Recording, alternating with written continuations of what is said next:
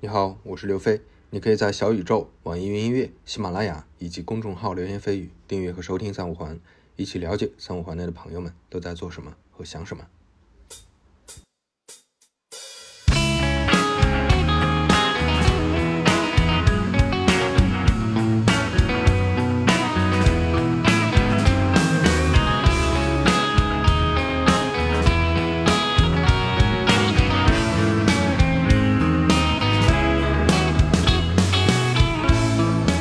欢迎大家收听三五环，今天又请到老朋友啊，金叶成老师，给大家大家打声招呼吧。大家好，大家好，那个我又回来了啊！大家还记得我吗？啊，我是第零期和第十三期的嘉宾啊。呃，这个这个记得相当清楚了。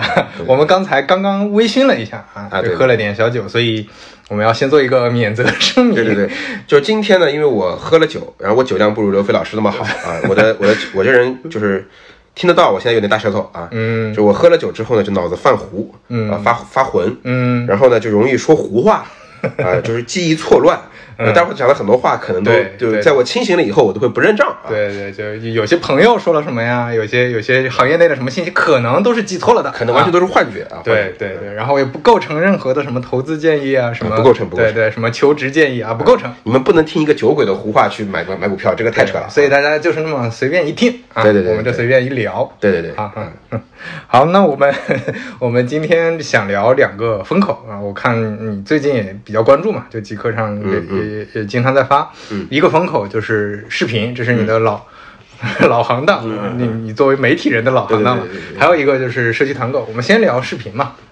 那视频第一个问题就是前段时间大家也都在讨论，我记得是是那个朱利安吧，他又写过一个快手的一篇文章，嗯。啊嗯，大家又开始讨论这个问题，嗯。对，然后他整个公司的组织内部的问题也经常被诟病，嗯。那嗯关于快手这个公司，现在就从你我们上次聊这大半年过去了嘛，那这这这个过程当中，呃，这这个时间段之后，快手发生哪些变化？快手会不会真的黄掉，或者它是不是已经输掉了？这个你怎么看？OK，好，呃呃，先说一下，就是也很巧，昨天呢，我我我在拼多多楼下，今天其实我跟刘飞老师在拼多多楼下先吃个饭，对啊，在金虹桥，然后昨天我也在拼多多楼下啊，然后约了另外一个哥们儿，嗯那个腾讯新闻的李悦啊李悦李悦李为什么说要提一下他呢？朱呃朱利安老师写那个完美风暴那篇文章。啊，其实是你可以看作一呃快手的相关报道的下篇，嗯它其实是有个上上文的，有个上篇的，那个是李悦写的那篇，嗯就是速滑的那个内部信啊对对对对吧？那篇啊很出名的大概是一个月前的文章吧，是差不多一个月前的文章。嗯，然后呃，那篇其实更更更更尖锐一点，对，更尖锐一点。有很多很多内部的一些很细细细节的一些信息，就是一个内部员工在那个那那那那网上发了一个牢骚啊，对对然后马老师啊、速华啊，然后一笑啊，给了一些回复，啊是是嗯大概是这么一个事儿。然后呢，呃，从李悦那篇文章开始啊，一直到这个朱利安的完美风暴，很长一段时间里边啊，一直到快手的这个呃上市的招股说明书，嗯哼，啊，很长一段时间里边，呃，我身边的资本圈的朋友，啊，科技圈的朋友，嗯啊，都弥漫着一种论调，嗯，啊，快手要完，啊对对对快手快手快死了啊！我也不知道，我我第一次遇到就是一家公司上市啊的时候，大家都说快快死了，就很很很很离谱啊，很离奇啊！这个这是一个从未有过的体验，我从未设想过的角度啊，一般都是恭喜它上市了啊，对啊，恭喜你要死了啊！这个这个这个就很很奇怪啊。嗯呃，说一下大家一一比较负面的一些东西啊，一些大家就会说一些负面的观点，比如说刚刚刘飞老师提到了，就是快手 K 三战略，对啊，最早最早应该是晚点当时一流写的一篇文章吧，对对对就提到说这个一笑说评价 K 三战略对于结果是不满意的，嗯但是对于过程是满意的、嗯嗯啊。当时一笑是给了一个这么一个哎有点儿有点儿有点儿有点模棱两可的定性，嗯，然后嗯。但听起来似乎是不满意的，对吧？对，所以大家就会偏负面一些去解读这个事儿。嗯，那根据因为招股说明书出来了嘛，所以我们其实能看到啊，到底发生了啥。嗯，那从结果上来看，呃，快手的在春节期间的峰值，嗯。啊、这肯定是突破三亿的啊，因为他他他说他的上半年的呃 DAU 的均数含小程序的话是三点呃零五亿，嗯嗯。啊，然后不含小程序的话是两点八亿左右吧，还是嗯两点几亿来着，我记得啊。然后呃，朱利安给的情报是说它跌了将近五千万。呃，这个数据呢，根据我我跟朱利安的沟通啊，应该是在 Q 三呃，就是 Q 三 Q 二底吧，Q 二底的时候打的数据，可能在八月或者九月的数据，嗯。啊，所以这个是个相对新的数据。那么根据上半年的这个整个 DAU 走势，那确实它这个呃是在缓慢的下降，缓慢的下降，啊，这个在呃抖音在高歌猛进的时候，就是你它的对它的竞争对手在在下降啊，似乎是一个呃好像很糟糕的局面好像是个很糟糕的局面。对，但我们要注意一下啊，嗯那大家注意一下，并不是这样的。嗯嗯 啊，快手今年的 DU 的主要问题是它的增速的增长的这个增幅的高的时间都被放在了春节左右，所以它其实看起来是下降的，但是你要去看它下降的位置，跟它去年的 DU 比还是高的。嗯嗯，就目前它降掉的是增加的部分，没有降到它说去年同期水平。嘛，去年同期水平，对对，对就还是高的。嗯嗯。所以这个问题其实其实你可以理解为增由于增速缓慢，嗯。而上半年疫情期间从春节到疫情期间增长过猛，嗯，然后啊、呃没有承没有完全承接住增长，嗯嗯，它的留存啊、啊沉淀还啊不够那么多，不够但是实际上还是还是有但还是增长量的啊！这对。就今年你算通盘，最后肯定还是增长的。嗯哼，啊，包括呃这两天大家应该都看到了那个什嗯么字节专家会啊，那个 一一零四那份文件，对吧？对对嗯啊，就是所谓专家会，就是我刚刚还在跟人科普呢，跟这个即刻我朋友科普，对吧？这个所谓专家会，就是指企业内部业务专家对资本家的这个叫做咨询见面或电话会。啊哎，这这些专家是企业内部的吗？是已、呃还是已经离职的？偶偶尔也会，呃，有呃，就大概有几个来源吧，嗯一个是在职员工啊，但这个其实是有那个保密保保密风险的，风险嗯就是对。这这个其实是违背他的职业原则的，是是是是是呃，这种一般称为棉裤腰，嗯，呃，比较多的呢是前，就是就是就刚离职，我说刘伟老师，你可以聊聊滴滴，好像拿你没办法，对吧？嗯嗯就滴滴拿你并没有太多办法啊。就如果你真愿意聊的话，但是如果你真的很谨守这个，就是呃这这职业道德职业道德的话，你还是可以不聊的。是的，是啊的，但有的人觉得好像我反正已经不在你的对控制了，对对对也好像不牵扯职业道德，就是比较对对模糊。对对对，所以嗯采访全员工会多一些，嗯，采访在职员工呢，这个就确实是有道德风险的。嗯然后还第三个呢，就是像我，我和潘乱这样，就是啊，媒体人被认为这就是你有间接的信息，嗯媒体人又恰好是近某个企业人士啊，就跟可能跟某个企业走的比较近，嗯嗯。他了解掌握这个企业内的这个一些八卦消息比较多的，嗯。那这些人有时候也会被聘为这个就是呃专家。那聘用他们的人一般就是资资本啊，呃对对对，大家最喜欢骂的，就是肖战肖战背后的人啊。二级市场啊，对，就就是资本，那是真资本啊。嗯就肖战背后的是不是真资本我不知道，但是 但是这些是真资本家。嗯这个什么，比如说券商啊，啊啊啊，二级市场的投资就 PE 私募二级市场私募基金、公募基金嗯啊，就这些人是往往是我们就是作为专家的话是被雇佣给他们的。嗯那那份文件看起来是就是应该是某机构、某投资机构或者某券商。啊，然后这个组织聘的的意思聘的某一个字节内部的员工或者前员工，啊而且而且目前看信息内容，因为我掌握一些信息，我核对了一下，呃，大部分信息是可靠的，嗯啊，我不能说全部的信息是可靠的，但是大部分信息是可靠的。就是他如果这这份文件是有作假的部分，嗯。它不是一般的媒体人胡编乱造的水平，嗯嗯嗯。啊，就是编不出来，嗯。啊，编不出来。呃，我现在目前怀疑是一个呃字跳 CEO 减二或减三级别的中层，然后有可能是一个已经离职的，或者是嗯呃处于离职边缘的嗯这么一个呃呃中层。啊，年薪可能在五百万到一千万级别的，啊我可以描述很详细了，甚至于字跳的员工听了可能都能猜到是谁。啊嗯啊，就范围已经很小了，这个可能不超过二十个人的范围了，已经，嗯就是狼人杀了可以啊。然后打这这么一个范围的员工泄露的消息，嗯啊呃泄露的这个情报给了这个机构啊，机构那边不知道发生了什么事故，然后因为一般这种也是保密信息是的是的它泄露出来的，嗯，然后从这个泄露消息里面来看，啊，就是它里面应该有提到，就是说预估，嗯。抖音的 DAU 大概可以在呃明年达到可能呃七个亿，嗯。啊，然后他们对快手的预估是四点五个亿，嗯。啊，也就是说，其实，在抖音内部看，就是快手的话，也并不觉得快手就是它一直是会跌下去。啊，并并并不这么看，不这么看啊，只是说它比如涨到五个亿，再往下掉一点啊，这样子。嗯嗯。然后这是我呃大家的一个预判，然后再说一下这个关于快手要不要输啊，你你第一个负面就是 DAU 不行嘛，嗯那是平心而论啊，中国在春节期间利用春晚做增长，呃，成功的案例，嗯啊、目前在互联网公司来来说的话，有且仅有微信红包一例，嗯嗯，对，就是抖抖音去做呢那个叫做不输不赢，嗯啊，就是不能说败，但是也没有什么赢到什么，嗯啊，不能说全靠那个，对吧？发那个百万英雄比那个效果好多了嗯嗯啊。然后那个快手去做呢，没有完全接住啊，就是从结果上来说，就包括阿里做的，其实效果也没有那么好，那么直接啊。就我可能说这个话说的有点虎啊，喝酒了啊。然后然后那个就效果没有那么好，就是有是的是的你要你要被评为成功的，是的就特别成功的，达到目的的，超超出预期的，只有抖音呃微信红包，嗯，对，其他的都没有，对都没有对对。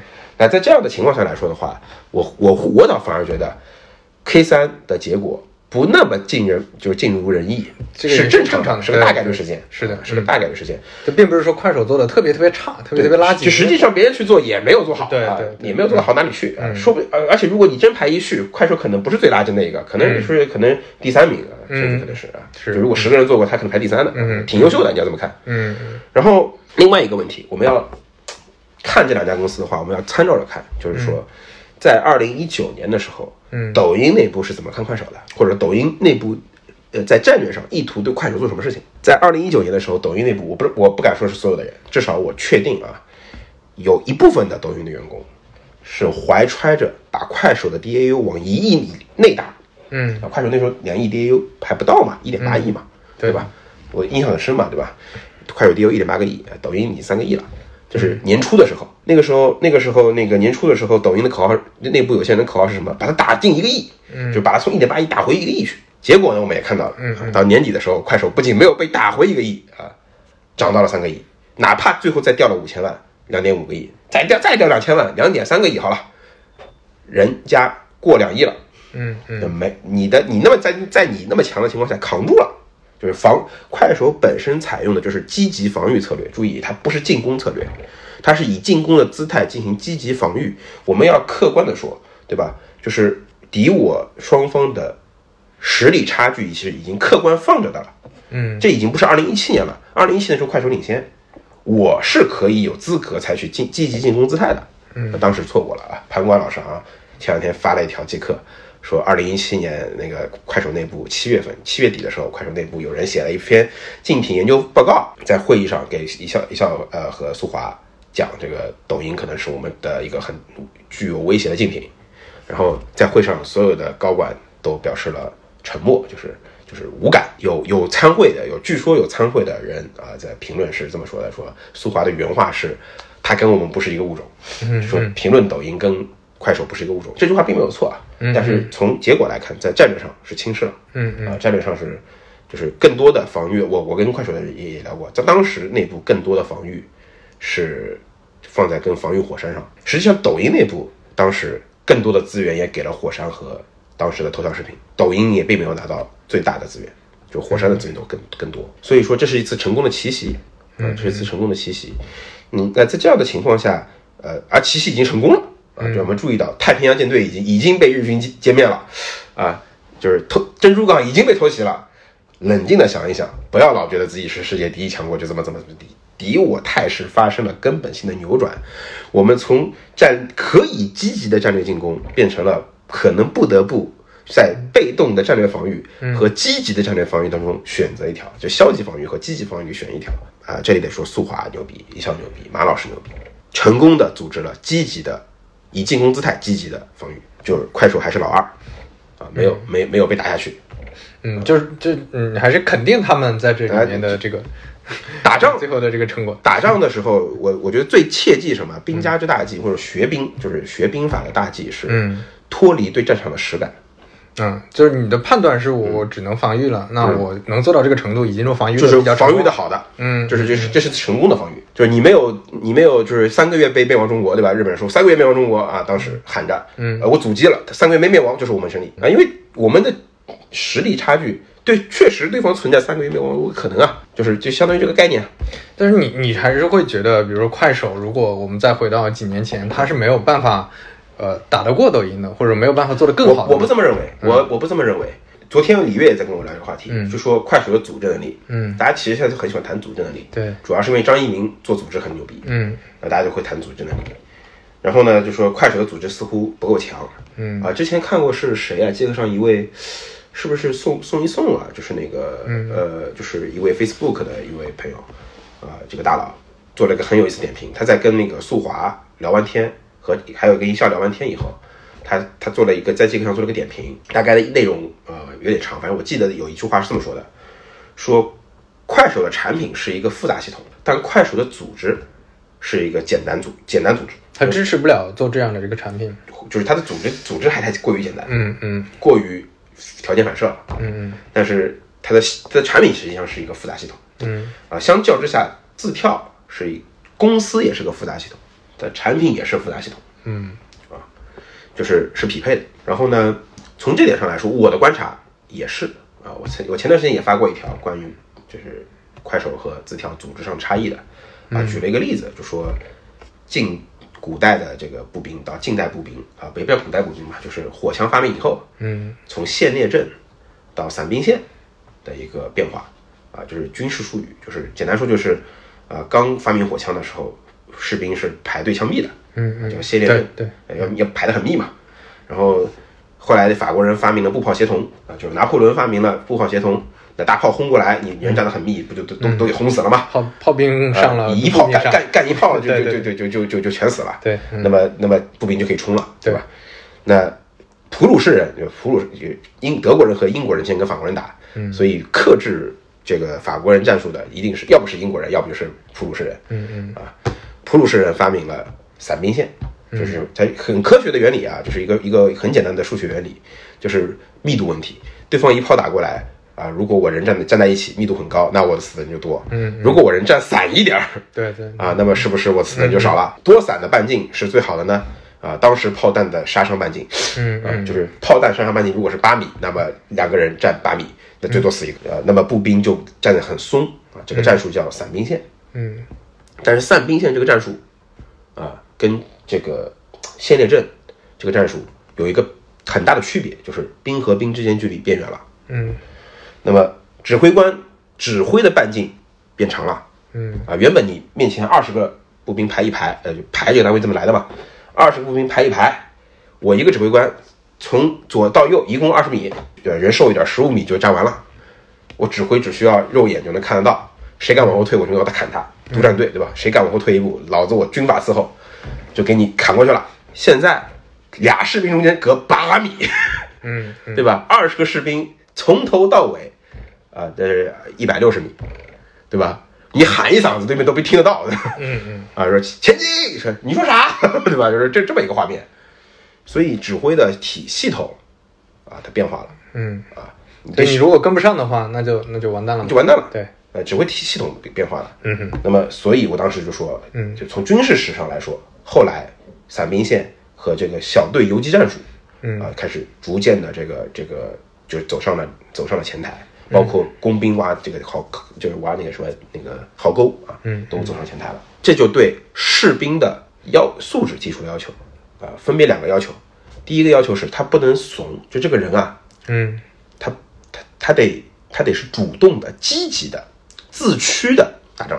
对，之前是大家都紧挨着嘛，那我就被被被挤着往之前打当兵的是打工人，对，我领一份工领一份钞票干干就就是干一天活，我是我是敲一天就是领领一份粥，我敲一天木鱼。嗯嗯。我来当兵，什么普鲁士，什么法兰西，跟我没关系。嗯。我为了面包来当兵的，我是来拼命的，就是我是来挣口拿命换钱的。嗯。啊，这是过去的，就古代的士兵到到那个早期县令镇的士兵，怎么样把他们转化成自驱的呢？就是我我自我驱动，嗯我愿意去死。对，这这这这这这呃，历史上有过啊，历史上一次是十字军，对吧？就是这个用宗教给他宗教的洗脑。嗯那后一次是干什么呢？国民教育。什么叫国民教育？国民教教育就是国民身份认同、民族教育。对，就是民族教育，我们是普鲁士民族，嗯嗯嗯嗯，我们是普鲁士民族组成的国民的国家，对，对。我们要守卫的是普鲁士民族嗯嗯。这这个国家，所以你是这民族的一员，你有责任。啊，就是国民教育，就是就这么来的。我听起来跟现在企业的管人的变化，就 我纺织工，哎哎哎，哎 有有点哎，变成现在的哎哦，我好像是叉叉人，哎，啊我有对对对。叉叉味儿，对对叉叉味儿，哎，我要我要对啊，这个这个我要为我的梦想奋斗。我我觉得我在这个公司是啊，这个跟跟老板之间的联系变得紧密啦，等等的这种。刘刘飞老师有那味儿了啊，有那味儿了 细品您细品啊 啊，这是一方面，就是对你的自驱力提出了要求。嗯嗯。那么我通过国民教育的手段，嗯，企业内部的话就是企业培训的手段，是是，来这个价值观培训的手段，对对对。来达到这个自驱上的一种能力，啊嗯。啊，这是其一。但光自驱也不够，嗯。啊，因为作战的这个半径扩大了，作战的指挥被稀释了，嗯。他这个战斗啊，临场指挥就提出了要求，嗯。需要士兵的单兵作战能力要变强，嗯，对，武器变强同时，这就不说了，单兵的作战能力也得变强，他得有组织战术的能力，嗯嗯。就这兵啊，以前都不动脑子，排队枪毙的时候是不动脑子的。但是你知道排队枪毙的时候打仗怎么打的？有有个有个兵打鼓，腾腾腾腾腾腾腾，就是左右左右 left right right right，就是我们这个走方走方步怎么来的？对对对走就是走走到什么地方？走就完了，对。走两百步开枪，对，然后瞄不用瞄，端枪，然后端开射击，对吧？fire，对啪，然后装子弹，然后装子弹啊，对对对对，就就就就是就是纺织工，对对对 跟纺织工是一样的啊。嗯嗯你们只要动作是要标准的，啊，不要你就执行就完了，嗯啊，你跟机器一样嗯啊，讲求的是精准啊，就是动作要精准啊，要一致啊。但是呃，仙剑阵呃显然不能提出这种诡异的要求，对吧？你地形都都都都都拉那么开，地形都面对的不一样，这你的面前没有树，他的面前没树，这怎么能嗯行动一致呢？而且指挥根本指挥不到啊，就那么远，根本不可能临场啊！你那个要这么设计，不可能教你的。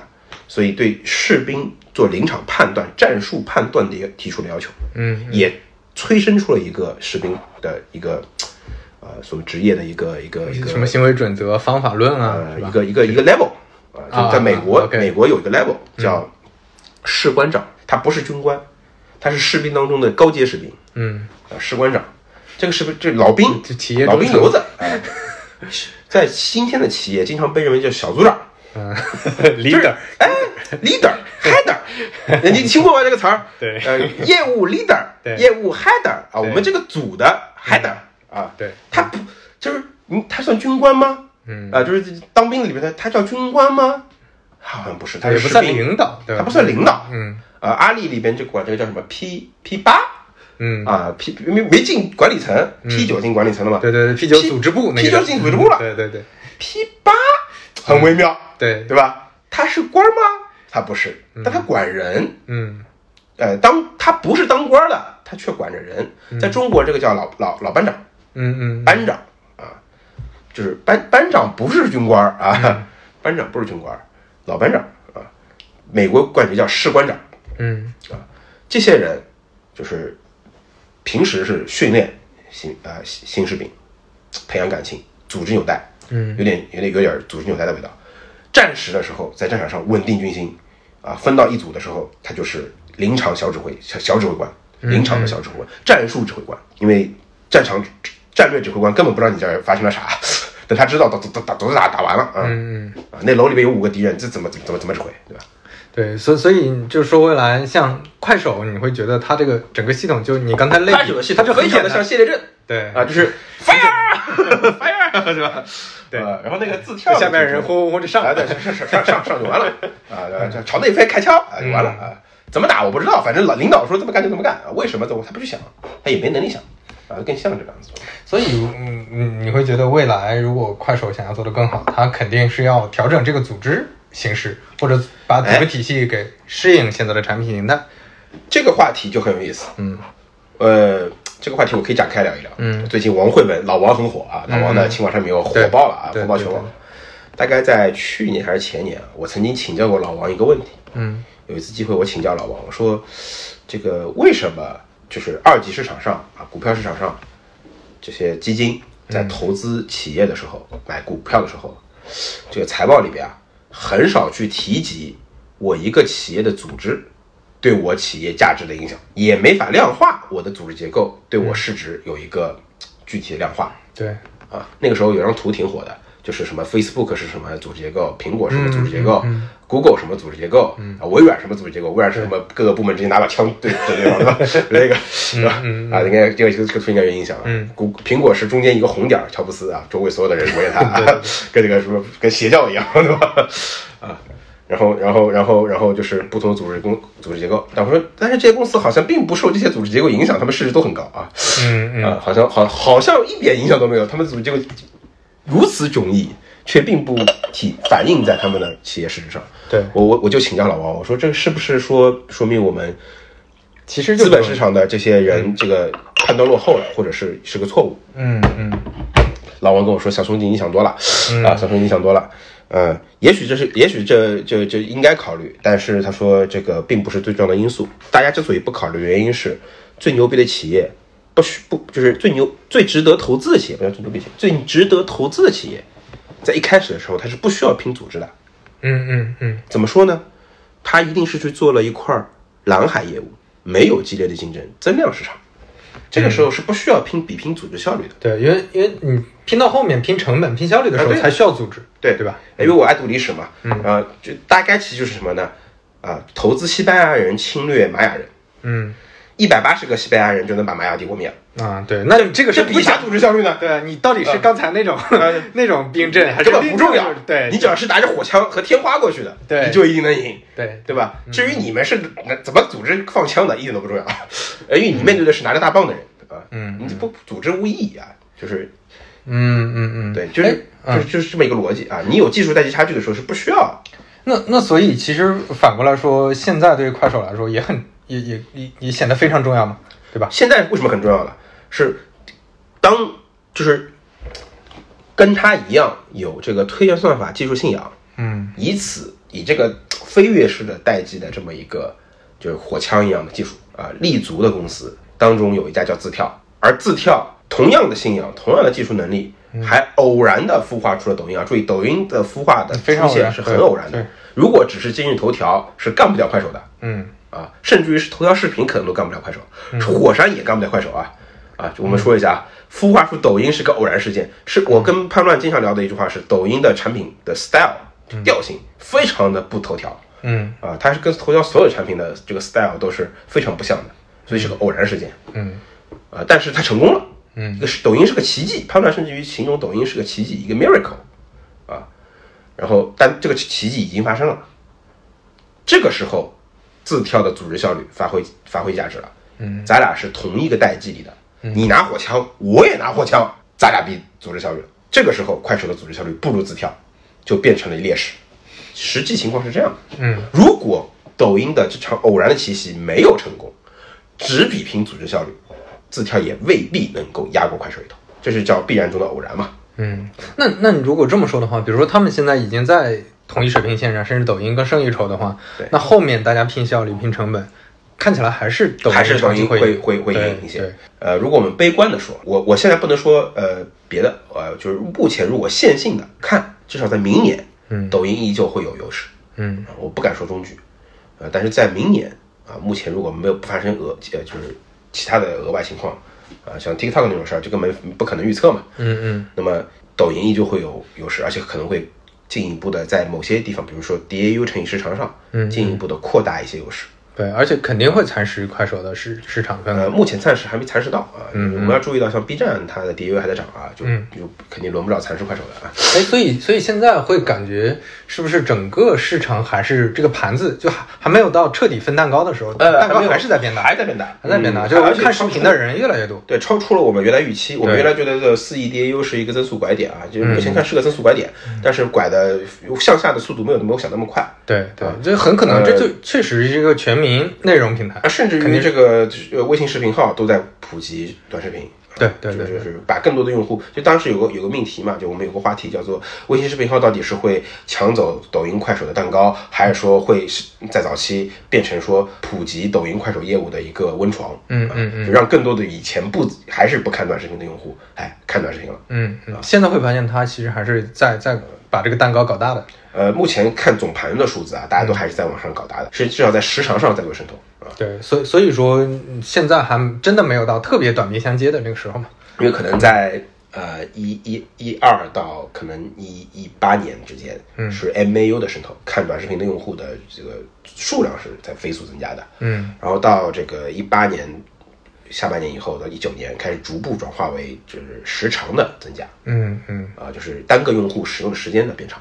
嗯。啊，在看短视频的时，就是它挤压了别的业务时间嘛，嗯嗯。比如长视频啊，比如我经常提到的啊啊，优爱腾不倒啊，谈什么快手要死？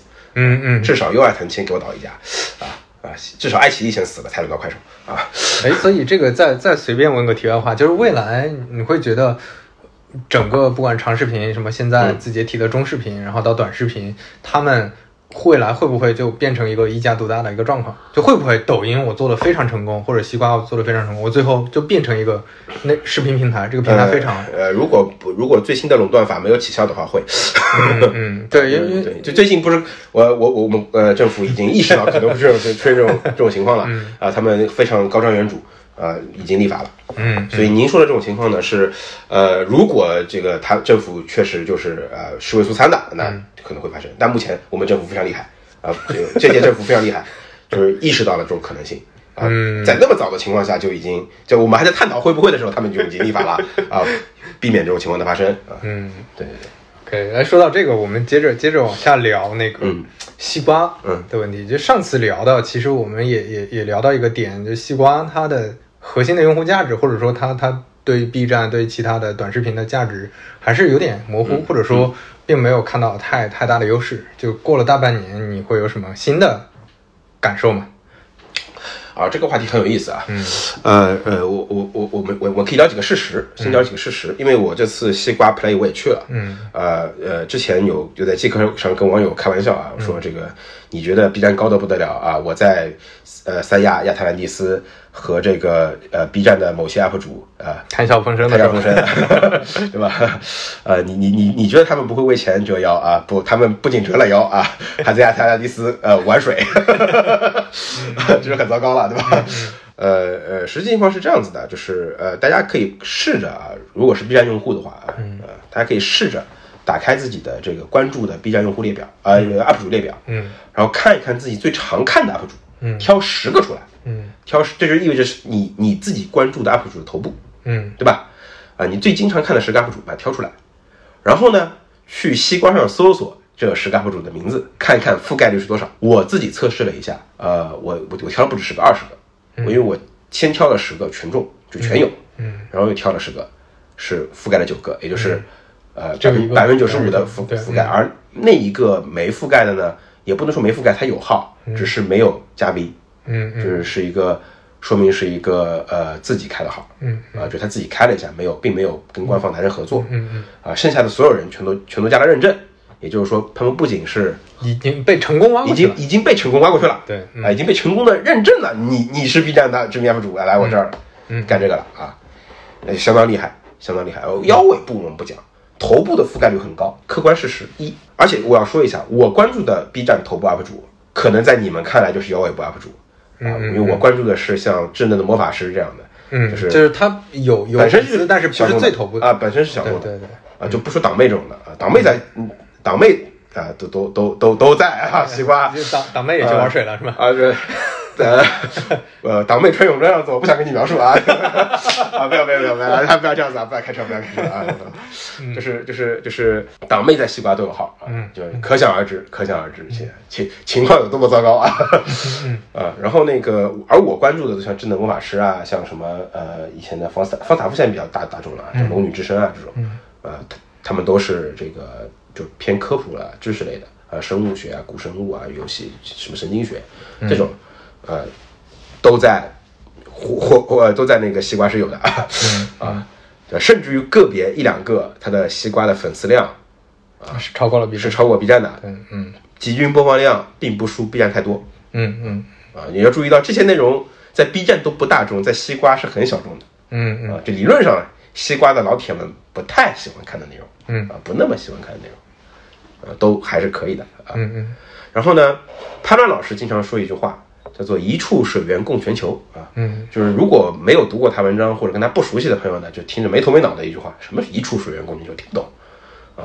这句话是有上下文的，这句话上文是朱时玉老师写的文章，嗯就是叫《造水者与送水人》，大家可以读一下那篇文章。嗯对，这是一个比喻。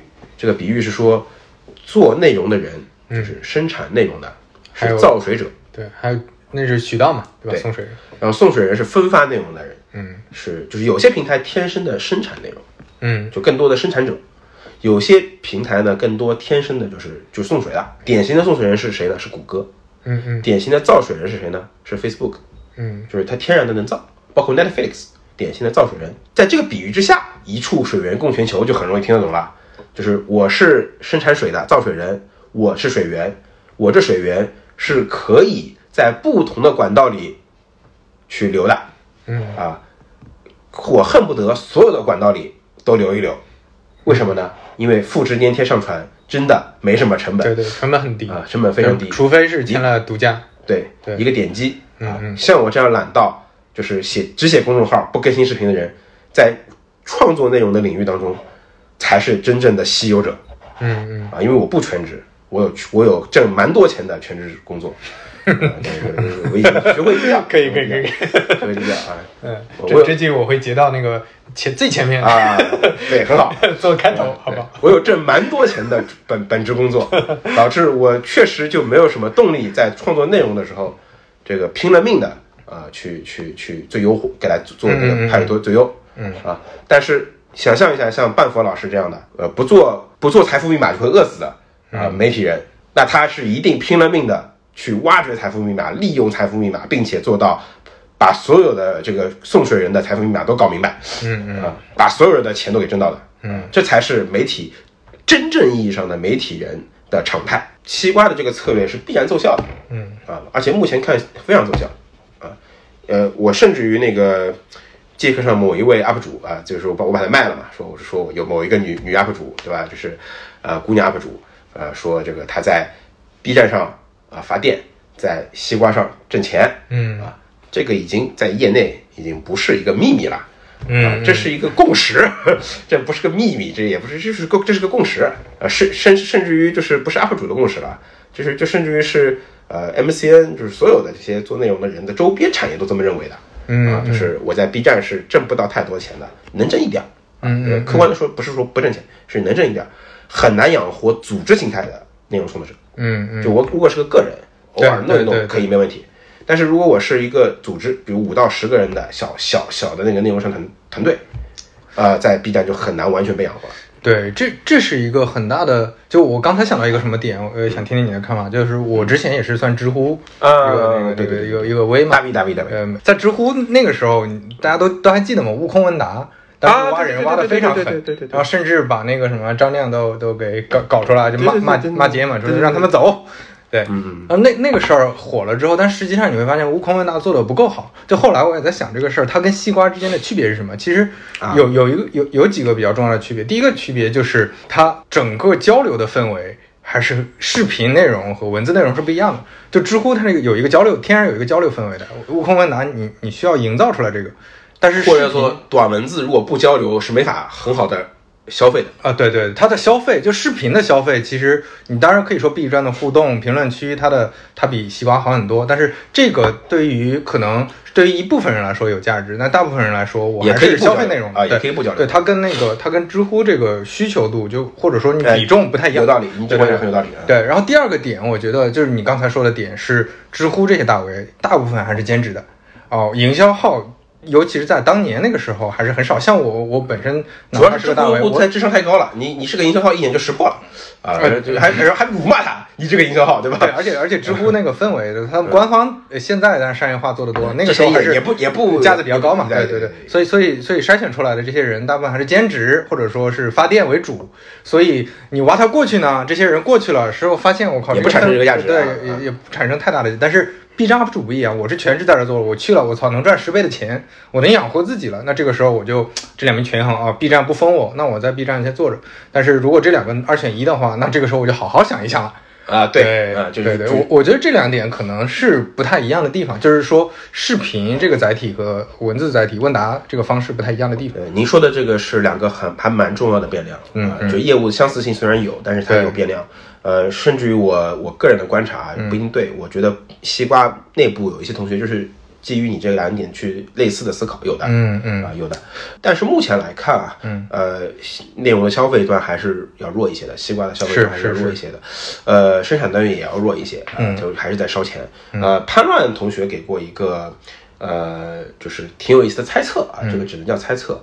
啊、因为他跟呃朱文佳聊过，是今日头条现在的 CEO 对聊过，呃，当时有就有他的说法，这是他的说法，他他说这个是就补贴十亿这个点子，当年是朱文佳最早提出来的。嗯。啊，然后这个点子后来就从呃悟空问答到后来微头条，呃，到现在的这个西瓜都是一脉相承的啊，因为西瓜这个业务线一直是在今日头条的业务线下，嗯。是吧？那么他现在的负责人是任立峰啊，就卷卷，嗯。对吧？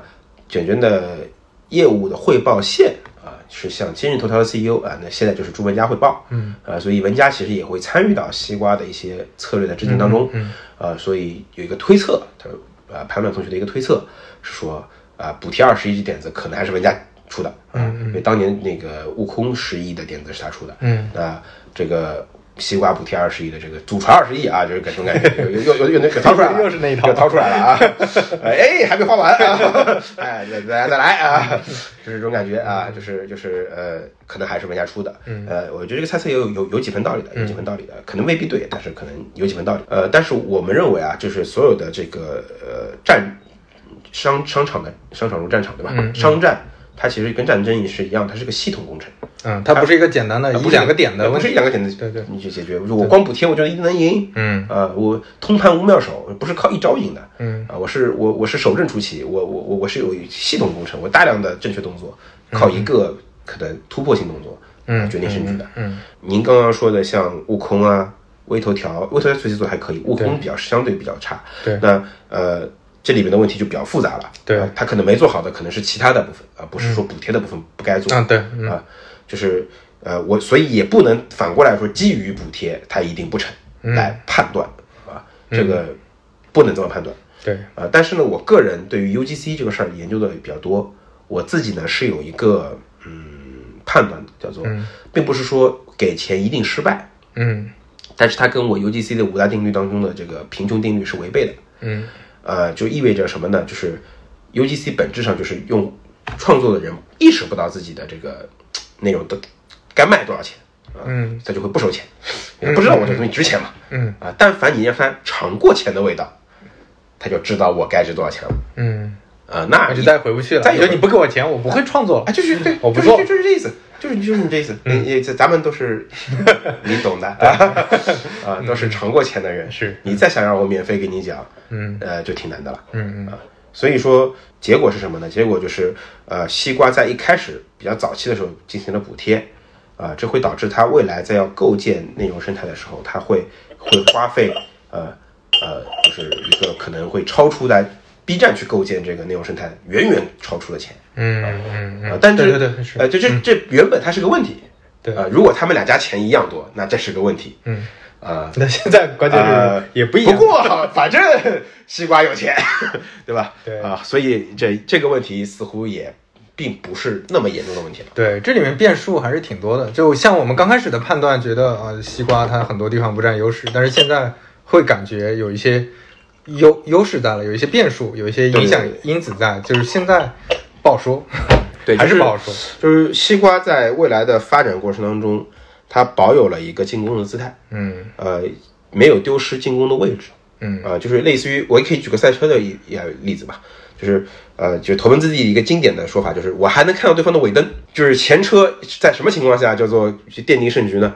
就后车连尾灯都看不到了，对嗯啊，那基本上就是甩开了嘛，啊，但是西西瓜目前虽然落后，但还能看到 B 站的尾灯，对啊对，那么这个事情就变得很有意思了，对，就就有可能他很难追，但是你你万一前面你一个拐弯失误了啊对对 对对吧？你你也很难说加速啊失误了，何况这个 B 站是这个失误，可能就再要捡起来就难了。西瓜这个人家财大气粗，对吧？人家富二代，对吧？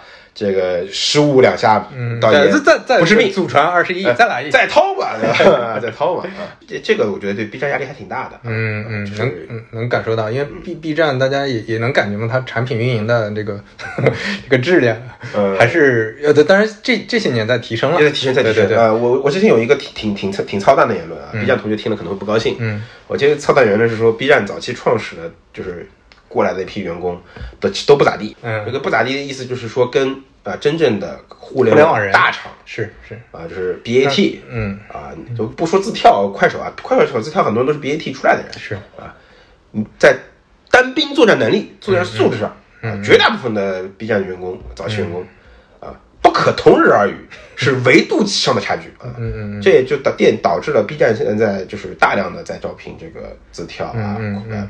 比如说腾讯啊出来的，对啊，这些这些优秀的人才，还有挖了也挖了一些创业的，有过创业经验的啊，就是很实干的第一线的一些优秀的这个人才。啊，这个我们看得到，就是 B 站的升级是从人才升级开始的。如果还拿着当年那帮人啊，嗯啊，那也不用打了，嗯啊，坐以待毙吧，啊，哎，所以感觉西瓜和 B 站这个这个这个仗也会比较有意思，嗯也会挺好的。但是最后我觉得受益的应该还是消费者和创作者，肯定是能让这个生态越来越好。稍微升华一下，啊，呃，是，就我们他们打的越激烈，我们这些对吧？B 站的用户啊，啊肯定是最大的得益者嘛，对，啊肯定是最大得益者嘛。嗯，好像我我们上半场关于视频，我们先聊到这儿，我们休息一下，喝口茶，我们再聊下半场。好，好好好。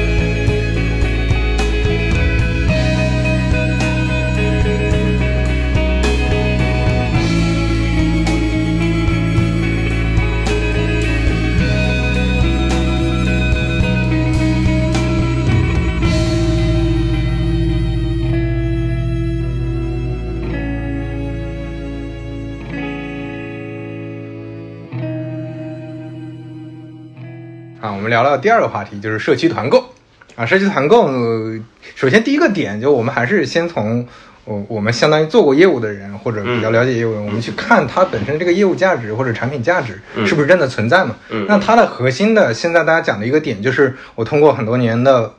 这个这个磨练打磨，我已经跑出一个模式来，能够让买菜、买这种社区里的电商的这些消费品，嗯。能够便宜，成本能够压到一定程度，比卖场、比其他的菜市场还要便宜。嗯。我到这种程度，它它本身能产生业务价值，就这个这个你是怎么看？首先我们先讲啊，就是社区团购这个事儿，嗯。它的大的这个从哲学上什么概念啊？就是关系上来说，嗯，它是属于零售下面的。对，啊，它是生鲜零售的一个环节，嗯。或者农产品零售，嗯。零售呃的互联网版叫电商。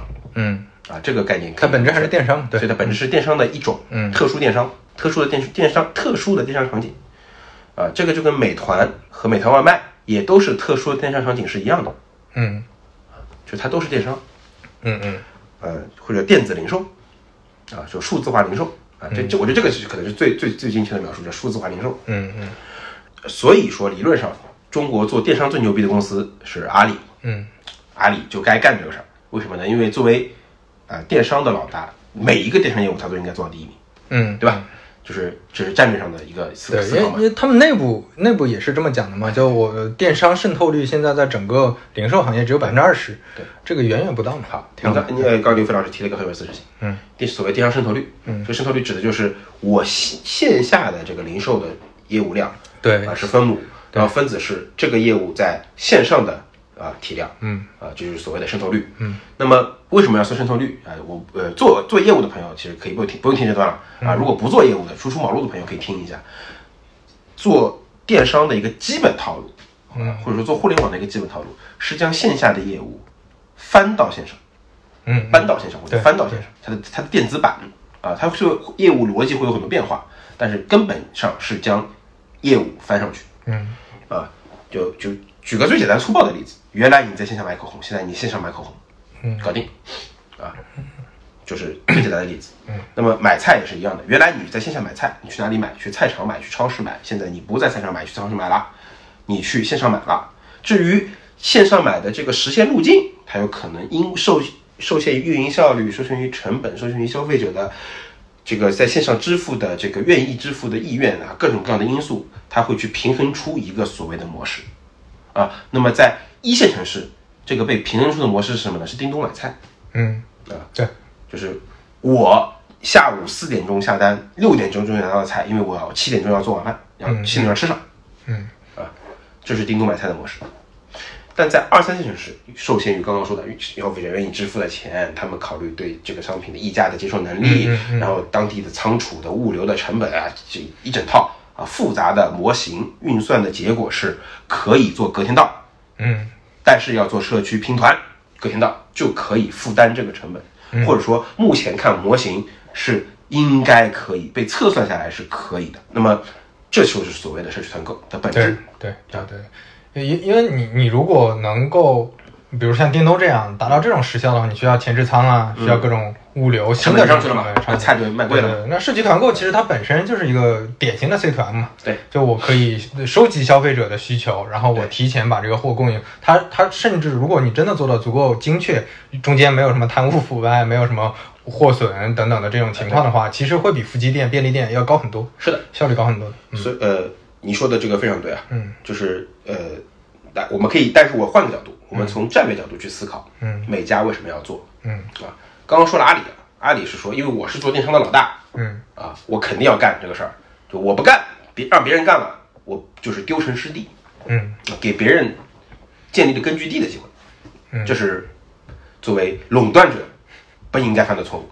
嗯啊、也有可能是故意放水。啊，好，然后再看看美团，嗯美团为什么要干这个业务？这很合理。什么叫为什么说很合理呢？我们看看美团的核心业务有些哪些？起家的业务是到店，嗯，是就是餐饮到店。对，什么叫餐饮到店呢？就是我去店里吃东西，嗯我去餐饮店吃东西。嗯第二块业务是到家，就是我把餐饮店的餐送到你家给你吃，嗯啊不管怎么样是吃，对吧？美团的起家的业务是吃，嗯啊，后来升级成吃喝玩乐，对吧？早期就是吃，要么你去店里吃，要么呃店里的东西送到你家来让你吃。这两件事情有没有注意到一个细节？他们跟第三件事情是这三件事情是互斥的。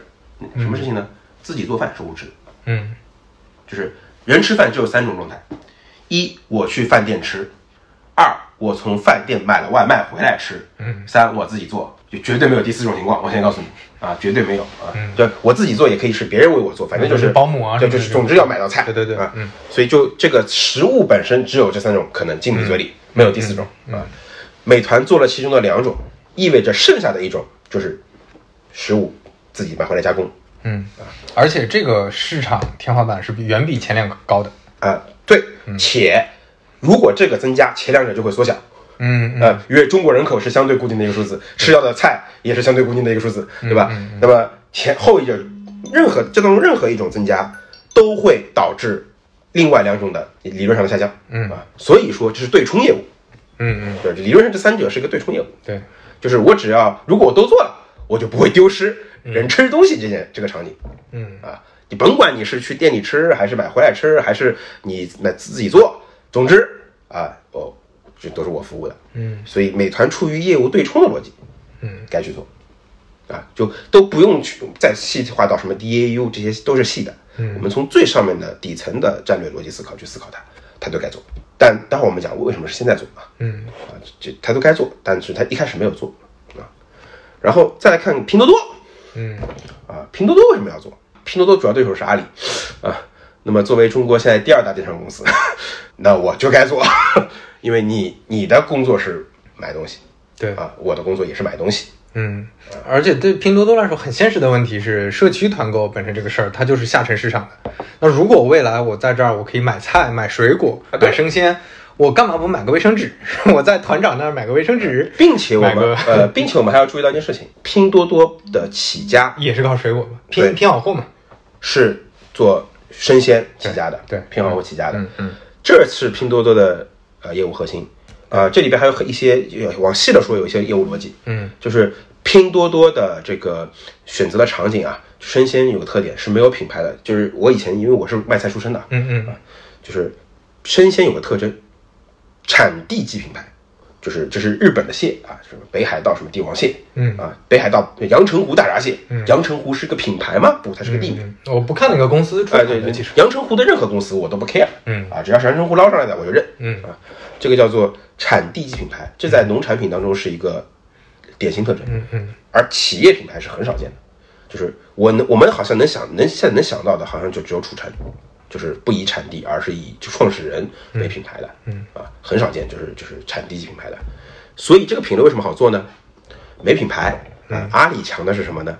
把有品牌的东西做好。对，就把没品牌的做成有品啊，牌，把没品牌的做成有品牌的，然后把有品牌的做成天猫做成做成做成更升级，让大家都买到，这是阿里想要做的。对啊，选择有有品牌的品类，但是呃或者是孵化没有品牌的品类变成品牌，这是阿里擅长的。嗯，但这个东西天然没品牌，所以阿里来做的时候，并不会比拼拼多多做的更好。嗯啊，从核心能力上来说，阿里表示这东西好像我也没有那么牛逼，嗯就是我的核心最强的在做电商的能力上的它方法论，并不能百分百发挥出来。嗯啊，这天然的就是一个优势，就你你的竞争对手不能直接干掉你。嗯啊，你们你们有用用用句不太恰当的比喻，就是我把你拉到我一个水平线上，那大家都是白痴，我用我丰富的经验打败你，对吧？对对啊嗯，就是化化解到你的优势嘛，嗯啊这是个很棒的战略，所以说拼多多该做，嗯。啊，拼多多该做，呃呃，这还是相对大的逻辑，呃，再细一点的逻辑就是电呃零售里面的一个逻辑，就是呃我在做卖菜的时候，主要的这个场景是商超，就是大型的量贩超市。那么量贩超市里边，在做所有的我们就是叫 FMCG 嘛，快消品、生鲜零零售的这个快消品，有特殊的叫法啊、我不知道现在的这个行业还怎么还是不是这么叫，我们当年有个叫法叫日消品。日消品跟日用品是两个概念，日用品是洗发水，就是销售可能半年销售一次，用户每天都会用，品牌接触很强，决策的时候品牌决策非常强。嗯就比如海飞丝买了，接下来半年都用海飞丝，嗯嗯，然后会导致严重的复购，因为我每天都用海飞丝，对，所以我下一次再买洗发水，我都懒得去看别的洗发水，我还买海飞丝，啊，这是叫日，这叫日用品，啊，它购买频时时间隔很久，但是使用频度经常用，嗯。还有一个东西叫日销品，嗯。就是每天都要买，啊，几乎每天都要买，啊，日销品没法做品牌，决策也非常的呃，就简单粗暴，价格，嗯。啊，就是对，就每天就是每天都看价格，每天价格都是波动的，每天都是买便宜的，所以这个东西有个特征，毛利低，挣不到钱，但是它是流量品类，因为每天都要买。嗯。超市经常跟我们卖菜的做联合补贴，啊，他出促销资源，便宜两毛钱的鸡蛋就能吸引老头老太、阿姨妈妈到超市排两小时队，嗯嗯嗯，对，然后走的时候拿走了贵了两块钱的一个什么什么其他东西嗯嗯啊，这是个杠杆嘛，这里便宜两块啊两毛，那边就赚多赚两块，一差价一算下来啊，平均营收多了一块八，对，嗯啊，这是典型套路。嗯，所以我们就就是蔬菜是个典型的流量品类。嗯，那么电商我刚说了是数字化零售，那不管是这个阿里还也好，也是拼多多也好，理论上这是一个高频流量品类，这都是一个 DAU 品类或者频度品类嗯嗯啊，就是频度流量品类。它对它做补贴的效果，呃，明显就是是对流量的这个这个这个这个价值是很大的。嗯，啊，还非常高的，杠杆也是是个是个方杠杆的一个一个一个补贴，对，所以说很值得去做，即便贴钱去做都是值得的。嗯所以这两家的逻辑已经，我觉得已经讲得很明白了。嗯接下来再讲滴滴，你的老东家，嗯嗯 你的老东家。滴滴呢，呃，做的时候其实一开始我有点没看懂，啊，稍微有点没看懂，因为它是所有这几家里面离得最远离得最远的，对嗯，就它当中就好像似乎隔着两三个逻辑链才能练上。对，但是呢，我后来想了想，美团为什么要做打车？嗯啊，当年有一个朋友问过王鑫，美团为什么做打车？王鑫想了想，给了一个特别有意思的回答。这个回答就是，呃，听起来也挺无厘头的。就是他说，呃，在整个 O2O 赛道里边，这么多年过去，真正的大事儿只有两件，一件事情是外卖，一件事情就是打车。嗯啊，我做，我现在没有看到更更大的事儿，嗯我就是也就是我没有可以做的事儿了。嗯，就像有点不得不做的这种就感觉。无限游戏嘛，嗯就是我的游戏，我我我就王兴的追求是做无限游戏，结果好像那个无限的盘子做做成有限了，嗯。对吧？就突然之间你发现我得再找一个嗯，啊无限游戏玩，我在边界之外，我要对边界之外了啊，边界之外了，所以你就就就要去找了，就就发现哎，可能打车是一个，因为我的能力是复用的，对。就是都是 O to O 嘛，大逻辑是富有通用的，我的企业的组织能力是通用的，你总不能逼我去做游戏吧？对对对 对吧？我那我是真是两眼一抹黑了。对，所以滴滴也是类似嘛。对对，所就所以所以滴滴的逻辑就是跟这个更接近啊，就是但是相对前面几家的业务协同性、战略协同性，嗯啊，还是要弱要弱很多了。对啊，所以我当时一直说滴滴的这个业务做到后面，嗯啊，它如果做大了。最大的概率是要去拉阿里、拉腾讯啊，甚至或者拉别的公司，嗯，呃，战略上的合作了，要单独剥离融资了，这个概率是很大的，嗯嗯。啊，就是不然滴滴自己去撑去烧，啊呃，因为你打你你打这个价格战的时候，你不可能挣钱的，对对这个这个去烧的话，你滴滴是很难很难做好的。啊。对对，就所所以这个，我感觉他也是在要在短期内证明自己的战斗力，就让大家觉得哦，你是进进到那个赛道里的，赛道里就这么几家了，对对那我就选一个把你作为雇佣兵是是有价值的啊。对对啊它可能是有这么一个考虑的。嗯嗯嗯那目前看，腾讯手下有拼多多、有美团两家都在做这个业务。嗯啊，腾讯是不是再需要买个雇佣兵？我们不知道啊。啊，那阿里呢？呃，我不知道阿里能不能放下跟滴滴的介怀啊，跟滴滴的介怀。但是相信丘吉尔的话吧，啊，没有永远的利益，只有啊，永远没有永远的朋友，只有永远的利益，也没有永远的敌人啊。啊，我觉得如果真的情况很很需要的话啊，大家都是理理性的生意人啊，对是是很有可能会也有可能会发生，啊，但纯纯属胡话啊，没有并没有暗示任何东西。嗯，喝了酒嘛，啊包括百度有可能也会突然跑出来，有可能对吧？百度说为什么你们就把我给给自动过滤了，对吧？老子我为什么就不能参参与到，对吧？啊，有可能发生啊，包括还有字跳啊，如果如果出现了也不要意外啊。张一鸣是个不设限的人。呃，接下来再讲新生优选啊，这个就最容易理解了。我就是个创业公司啊，我最我最初就是一个做连锁便利店的啊，做二三线城市，你叫算便利店吗？啊，反正就是小商超。嗯嗯啊，然后我们二次创业，我们第二曲线，然后那个做了新生优选，啊，做得非常好。我它也是这个模式的啊、那个初创者初创者、开拓者、先驱。对，嗯。啊，先驱，感觉要 要挂的叫先驱吧，不挂了叫先烈啊啊，对，还没先驱先驱还还没有，还没挂的叫先驱，呃，还没也也别好哪里去，还没挂的叫先驱挂了的叫先烈。嗯嗯嗯。那么呢，呃，对，它是 ing 啊，ed 就就是不一样了啊。接下来我们讲一讲为什么是现在啊？为什么现在？哎，你看我我都我都不用你 Q 我，你这主持人很爽啊，我都会自己 Q 自己。我们讲讲讲为什么是现在啊？为什么是现在？嗯，为什么现在呢？啊为什么现在呢？啊，原因是刚刚正好提到新生优选，中国互联网的公司的发展啊有一个规律，叫做大公司都不喜欢自己去摸索犯错。如果可以的话，我们都选择在确定性的解法上直接抄。对对，嗯，对，疫情是个非常重要的节点嘛。啊，疫情是个非常重要的节点对，它验证了新生优选是对的。对，然后 鸡头一看啊，可以啊，这先驱，你这么个小玩意儿，先驱跑那么快啊！我以我以为你是用撒丫子腿跑的，没想到你跑着火箭跑啊！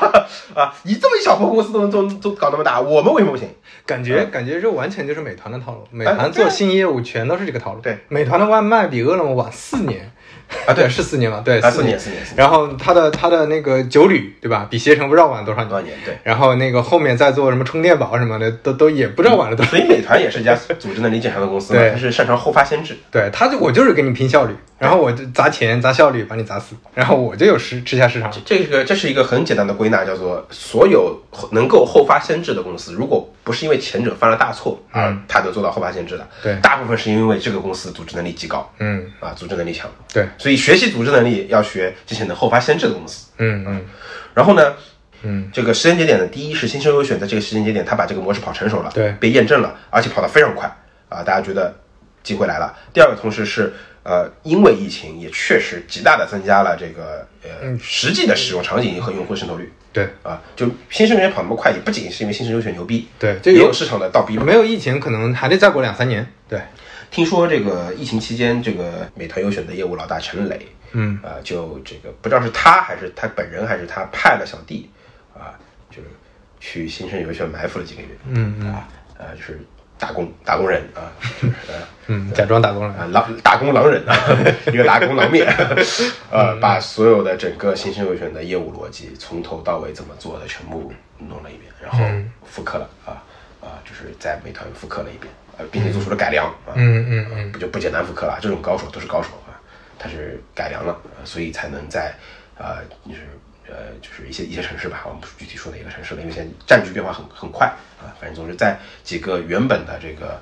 呃新生新生优选应该是有机会打打得更好的城市啊，快速的建确立了美团的优势地位。啊，然后呢，呃，拼多多也是类似的啊。拼多多这个团队呢，就是哎很有意思，他们呢这个其实啊，呃，由于做拼好货的时候，团队内部是有一些啊、对生鲜电商有研究的老同事的，嗯嗯，但这些人呢，现在也大部分已身居要职啊，像达达什么的，就是都是呃这个这个一级主管，甚至于都是挂着合伙人的 title 的。但是拼多多这块的人其实是不足的，呃，因为想他当中这么多年呃没有在做生鲜业务啊啊，他的大部分业务还是白牌儿和这个就是叫做尾货和这个包括溢出的经销商产能啊，嗯这些东西。那么呃，所以它的大部分的就是现在的这个这个中中中层买菜的中层的这个团队啊，他其实不是干买菜出身的，嗯嗯啊，但是呢很有意思啊。我前段时间在看那个呃铃木敏文，就是 Seven Eleven 的创始人，就写的那个书叫《零售哲学》。对，呃，这本书很经典的一本书，呃，里边就有一段话很有意思啊，我觉得有对我来说很有启发。嗯，是铃木敏文说，我当年会去干便利店啊，那个时候日本的零售、超市零售行业的所有的人，当时看到的趋势是什么呢？是大型商超来了，然后呃，就是大型超市这套体系在碾压小店，嗯嗯。所有的人唱的都是小店不行了，淘汰了，永远不会有了，啊，结束了的这种论调。而铃木敏文之前不是干零售的，啊，他以前没干过零售，跑去伊藤洋花堂去负责零售，他是一个零售的门外汉，嗯。所以他的第一个问题是：为什么我们不能做小店？嗯嗯。凭什么我们不能做小店？如果我们非要做小店，究竟有没有有一种可以跟大型商超共存的小店模式？嗯，我们要探索它，啊，这是一个门外汉才会去思考的问题。嗯嗯。啊，业内的人反而就转的都很快嘛，都去做大型商超了，嗯，只有门外汉才会，哎，为什么我们不能做？啊？提这种特别门外汉的问题，并且他解决问题的方式也很门外汉，比如说一些常识啊，你去订货都得是大批量订，嗯。他偏不，他偏要去人家跟着供应商跟他走，去说服供应商说你能不能改小包装，嗯嗯。拆单包装，啊，我可以补贴，但是你要给我拆单包装，啊，就提出这种供应商觉得你傻逼的，啊，完全不符合业内规矩的逻辑的要求，嗯。啊，但正是因为他提出了这些要求，我们才能在便利店买到一片装的啊什么一些什么卫生用品，然后才能买到呃鲜食，这是在以前在以过去的这个就是小型商超买不到的品类，在整个服务能力上彻底的差异化，跟大型商超差异化，变成了另外一种东西嗯啊，变成了深夜食堂，变成了城市驿站，嗯啊，变成了心灵港湾。总之，它不是商超了，啊，彻底的差异化竞争。正因为他是门外汉，他能做出这些门内的人总是想不出从，从未设想过的创新。嗯嗯啊。看到这一点的时候，我看了一眼拼多多，嗯哦，这些门外汉为什么打得那么生猛？嗯除了加班不要命以外，他们做出了大量的以前做这个生鲜零售的人，就门业内专业人士啊，从未设想过的创新。嗯呃，我举一个小例子啊，这是一个朋友跟我说的例子啊，这个感谢这位提供情报的朋友。他说举了一个例子，我以前也做过呃卖菜，做过商超，就我们以前卖一个菜到商超当中去，商超的跟我的关系是采购关系，不是代销关系，嗯，它是采购关系，只是账有个账期啊。那么，所以商品出了问题，他作为经销商是要承担连带责任的。那么，为了避免商品出现责权的切割的不精不精确，他们不想担这个责任，他们就会有一个非常严格的入库检查的流程，就是你这个菜进到我的库里，我要对它做质检，嗯，而且非常严格，有一非常复杂的标准。那么这就意味着成本和效率的下降，嗯对吧？显而易见的。然后，美团在做入库的时候，啊，因为他们用了更多的专业人士，所以说他们采用了这个方法，这很合理，这也很科学，这甚至于很负责。但这是不是对于企业最优的解法呢？嗯在达到同样目的情况下，可能并不是。拼多多采用的方法，在传我们做电商的人看来，可能更常见，叫做控制商家的投诉率。嗯什么意思呢？你这个菜进我的库，我并不对它进行抽检，哦，没有这一项，那你说这是不是就瞎鸡卖卖？他们卖一些烂的，卖一些坏的，你不就是有问题吗？嗯。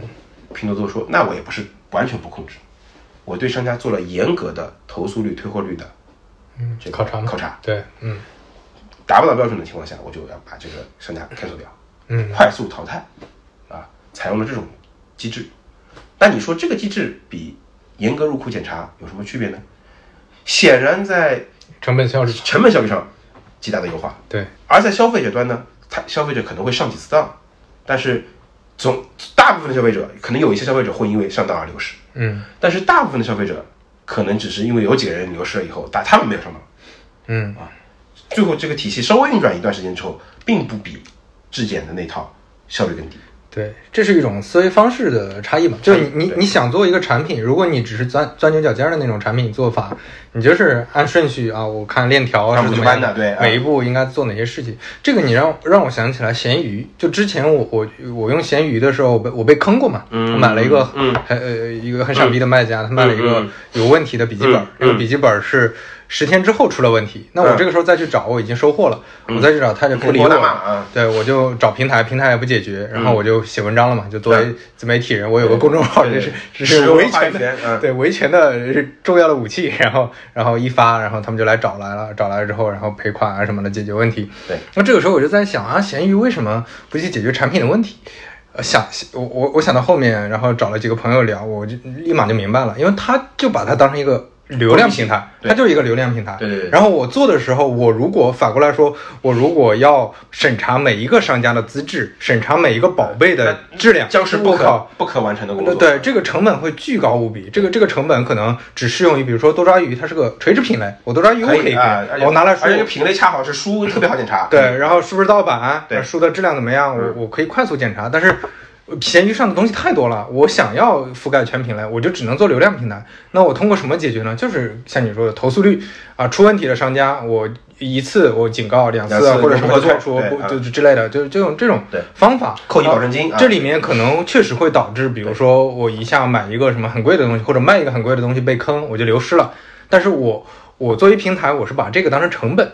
就我计算在内，这个成本是远小于我按部就班把那个所有的机制做建立起来这个成本。对对对所以你你想清楚，就这是一个商业模式，你可以诟病它的产品体验做的不好，但是这可能是一种是合理的商业模式。对，所以拼多多的这个，这当然这只是呃，就管中窥豹嘛，对吧嗯？嗯这窥一斑以以以知全貌嘛。嗯嗯拼多多的打法，正因为是门外汉，嗯大部分的人都是门外汉，他们更灵活，嗯嗯啊，所以之前就是有过，我在 Jack 上有过一个大概的评论，嗯哼大概这个那话原话应该就是说，拼多多更像红军嗯啊，就像游击队，嗯更多的像游击队的红军。嗯然后呢，美团更像美军嗯啊，正规军嗯，啊，单兵的作战能力强啊，装备好。实力也雄厚，啊，补贴然后这个。军军事打法呢，也是这个非常的这个严谨嗯嗯啊，像美军武器也好啊，更反正综合能力很强，嗯啊，但但他们似乎不太灵活啊，嗯在抗美援朝战场上，他们就特别的被八路军打得摸不着头脑，嗯就怎么能这么干呢？这从没设想过的路径，嗯 就是他们这帮人见鬼了啊！而且战斗意志也没有那么强嗯啊，战斗意志，拼多多。你有机会刚刚那个在金虹桥楼下看一看十二点的拼多多，嗯战斗意志之强，在中国的互联网公司里边啊，只有小米可以看可比啊，嗯 只有曾经四点钟可以看到看到四点钟的小米可比啊。嗯嗯说这个新生优选，像国军啊，嗯就是 KMT 啊，像、嗯像这个国军，嗯然后为什么说它像国军呢？嗯哎，这个要说一下新生的黑料啊。新生投资人有我朋友啊，听了不要不高兴啊。徐新老师听了不要不高兴啊，就是呃呃，有朋友爆黑料啊，有朋友爆黑料啊，说就是新盛它当它因为它其实是一个湖南的地方企业，嗯那么他们能快速的做起来，其实采用了一些呃很接地气的运营方法，嗯嗯，就是老类似于老乡会，嗯就是我我我是呃你的老乡，我带你做生意。对，啊，那么我们俩是一个村儿，或甚至于是有表亲，嗯，那么呃或者是姐夫这种关系，那么我们我们是有信任基础的，嗯。那么你把你的钱给我，我们一起来卖菜，来来做老乡会这个这个玩法。那所以它的这个整个经销和运营体系的渠道，嗯，从呃老生会的源头是什么呢？是他们内部的运营，嗯嗯。啊，就运营找自己的妹夫，妹夫找自己的表哥，表哥找自己的什么同学，嗯，对吧？拉出去这么一条链条，所以源头是公司内部的人，他有一条血脉相连的利益关系输送链，这也就是像国民党说那个派系派系林立，然后派系林立之之间的利益关系复复杂、对错综复杂、纠结在一起。它不是简单的老板打工人呃这个，不不不是这种对简单关系，不是雇佣关系，它是一个非常复杂的利益关系，牵一发动全身的。嗯嗯啊，就我前段时间买了一本书，呃，这本书推荐一下，叫《国民党内部派系政治斗争》，好像还是呃麦姐给我翻译一下这本书。嗯嗯啊，也全全名有点长，我也我有点记得不是那么清楚。大概就是讲国民党内部派系斗争的。嗯啊，这么一本书，有人专门写一本书讲，就解释一些看不懂的啊，似乎表面上的有一套逻辑看不懂，但是如果你明白谁是谁的妹夫的时候，啊，你就瞬间了然。哎，这这国民党为什么会做这么呃这样这么奇怪的事情啊。历史上为什么发生这个？对，这嗯。就是打老虎，打到打打到这个这个那个那个孔祥熙的儿子头上的时候啊对对啊，嗯。呃，这个这个事情就就就打不动结束了，结束嗯了，啊，对，打到孔家打到宋家头上就结束了，嗯嗯。就是这个意思。那么呃，所以说在新盛内部其实是有一条腐败利，你可以说的严重点儿是可能有商业的腐败利益链条的。嗯嗯。那么这就在起步的时候它很快，嗯。但是在持久战的时候，呃，跟我们都学过共产主义，对吧？我们都学过 党史，对对。我们知道这他妈是不行的，嗯。啊，国民党这种这么腐败是必然持久打下去是要失败的，嗯。我我党解放中国是个时间问题，因为你那么腐败是一定会丢失民心的，同样道理。就新生的现在的问题，可能是就是就是一个因果的一个关系。嗯嗯那么你因为当年采用这种方式扩张，啊，但也有很多好有好处啊，这个也不能说完全是坏处。嗯目前它在农村地区这种利益链条输送的关系，所以它的农它在农村地区的服务能力非常强，嗯而且是无可替代的。啊，别家去农村地区做都都都都做不进去，就不说亏钱，连亏钱资格都没有，做不进去。啊，他是能做进去。啊，嗯就农村的这个这个关系链啊，还是非常强大的。啊，他是他甚至于在农村地区不仅能做进去，还他妈能挣到钱。嗯啊，很厉害。但部分农村地区是盈利的啊，在湖南的地农村地区是盈利的啊，这很厉害啊。但是就就就看他怎么怎么怎么解决问题了，就是保留这个玩法的优些优点，解决这个玩法的弊病啊。嗯嗯对，但总的来说，他很有点像国民党啊。嗯嗯啊，就是这是新生优选。那于是后来就有好事之徒问我，哎，金老师，金老师，河马呢？你怎么就给跳过去了呢？啊，河马不是宣布要做吗？对啊，你就直接就给翻篇了，好像你眼中没有他，对吧？目中无河马，啊，是几个意思啊？我当时就吐槽了一句，我说那河马可能是清军吧，这是一个非常严厉的批评了啊！河马同学听了不要不高兴，阿里的各位老板们听了不要不开心，啊，个人的一个说法啊，有时间不喝酒了 啊，就嗯嗯嗯不中听啊，也可能是错的啊但是个人的偏见，哎呀，没关系，阿里老板也不会听这一期 听不到是吧？啊，不够资格。哎，就是我个人认为啊，嗯。啊，这个胡话厉害了啊，看你能不能播了啊。嗯嗯。腾讯的问题是贪腐，阿里的问题是阿里倒没有贪腐，阿里的问题是官僚。嗯，哎呀，这个问题好像都大料似的，但是啊，这不就都知道是吧？但是不说啊，大家都我是第一个说这说皇上没穿衣服的那个小孩儿啊，呃嗯。呃忐忑忐忑啊，我毕竟长大了，所以忐忑。我这早再年轻一些我就说了百无禁忌，嗯我现在忐忑了，长大了啊。那个腾讯的问题贪腐就姑且不先不谈不谈啊，嗯阿里的贪腐问题我们都知道就被解决得很好，但是阿里的问题是非常官僚，嗯啊，就我接触的阿里的这个内部体系其实挺官僚的，官僚就带来很多问题。首先速度效率上嘛，组织效率就很低。对我跟不上嘛，就别人做了一个什么东西，探索一个新的模式，我要看老板我眼色改不动的。呃，我我我我要做正确正确的事情，我得先看看老板眼色。嗯啊，这种肯定是有问题啊。而老板来来 judge 你的方法很简单，说你价值观不够，这 对大家不就事论事了，嗯嗯摆脱离了实呃实事求是的语境嗯啊，这个是有问题的。啊，那么在阿里当中，这种情况还不是某一个部门是这样啊，很我至少接触的不少部门是这样的。嗯。啊，不少部门是这样的。那这个溜须拍马啊什么的，这种就都都不是问题了啊，就比这个严重的多的情况都都都很多了，就让我联想起了这个腐败的清政府。啊，就是就是军部队形成不了作战能力嗯。啊，工具上的落后，就武器上的落后都不提了。啊，组织不能够形成有效的作战能力。腾讯也是类似的，就是有些部门因为贪腐问问题严重，所以说无法构成有效作战能力啊。这么强大的一个资源放在那儿，居然没办法把字条当年的弱小的字条摁下去啊，一样道理。那么，呃。呃，当然了，最近也看了一些公开言论啊，是逍遥子啊，包括这个侯毅啊，啊最近在公开，因为也财报嘛，公开谈到这个社区团购的时候，也提到一点，说这个社区团购是万里长征啊，类似那个意思就是说这是一个很很很大的赛道，嗯，至少经过两轮升级才能够格局裁定，嗯啊，目前这赛道还早啊，大家不要那么快的，阿里没有进去，就说这个事情就。嗯，我们后进足着呢啊，大概就这个意思。我呢是同意这个观点的。嗯，如果阿里的对手是国民党的话啊，就如果是阿里对手是新社优选的话，或者甚至是滴滴的话，因为滴滴做这个业务是无根之木，嗯啊，无水之鱼。就我认为阿里的这个论调就慢慢来，不着急啊不，。确实不不着急，我清军也能磨死你，啊，我就是我就是上你，我就是上北洋水师都能磨死你，嗯嗯对吧？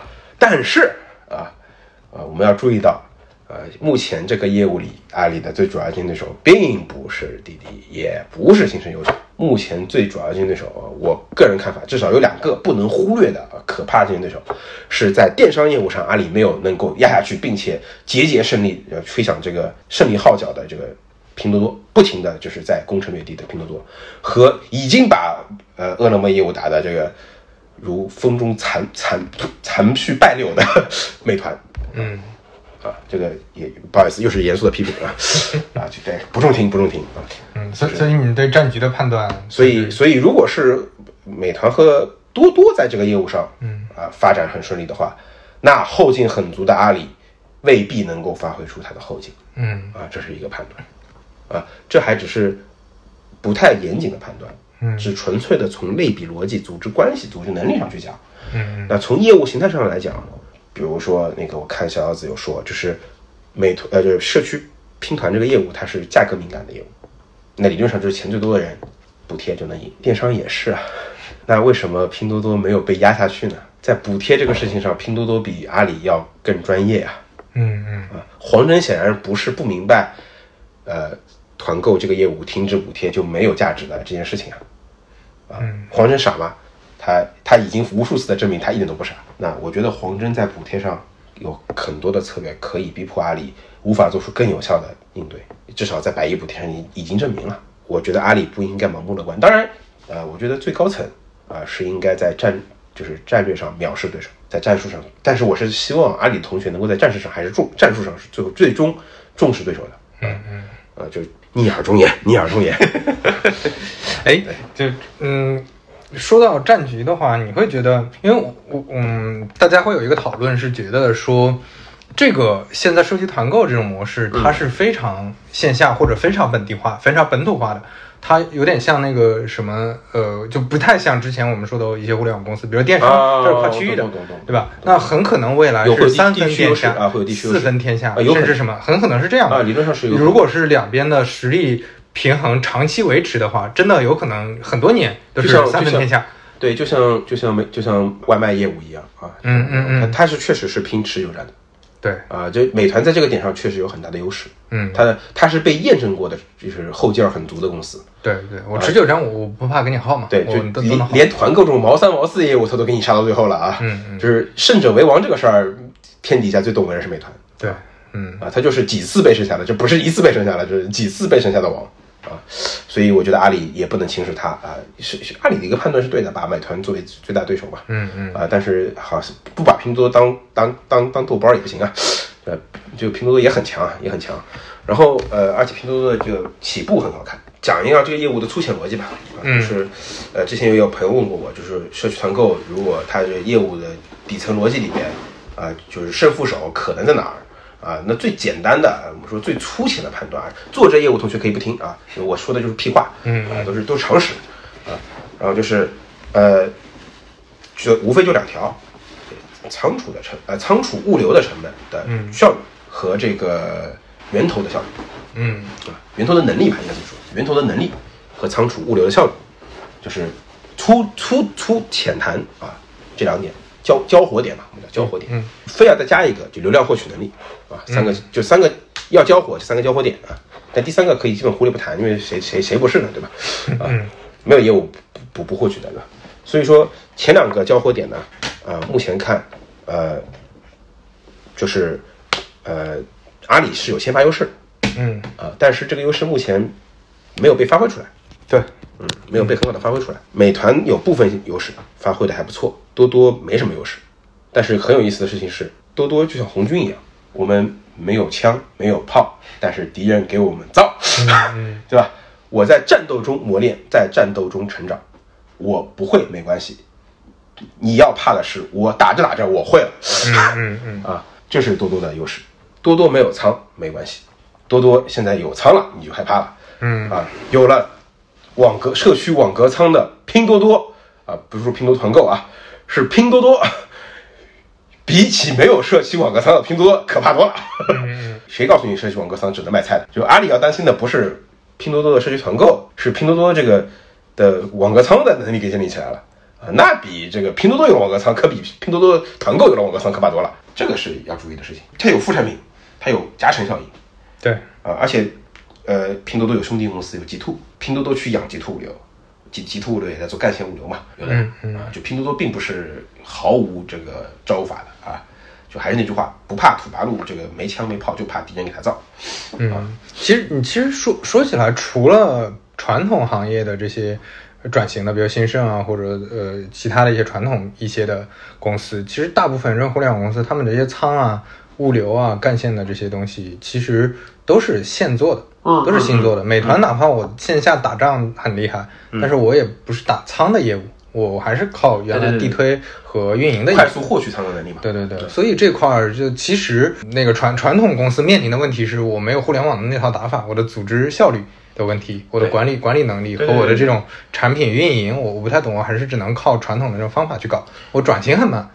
对。然后对于互联网公司面临的问题，其实只是只是些知识而已，就是对然后只是一些信息上的差距，我不知道这个信息。对对，啊，只要我知道了仓该怎么搞，仓该多少价，嗯。啊，那其实这个这个壁垒反而不会特别高，因因为现在这两年大家经常提嘛，就互联网加或者什么行业加互水联网，很深对吧？啊对，水很深，很难搞，必须传统行业的自己去搞。水很深这句话，我一直我认为啊，嗯。是多余思考的一个一句话，嗯。非常难做。对，就是其它肯定会比当年，比如说你你就做个社交产品等等这这种要复杂，但这个复杂程度并不代表说你进不去，就可能会因为有一些政策原因，比如你就没有牌照做医疗，没有牌照做教育，那你确实进不去，你可以需要进去，但是不代表说这个东西你在没有搞懂之前你就呃那个放弃了，对，我见过很多互联网公司的人都是理工男、理工女，嗯。我特别喜欢理理工男、理工女，为什么？他们实事求是，嗯。他们科讲科学。嗯真正的好的优秀的互联网人，嗯在遇到水很深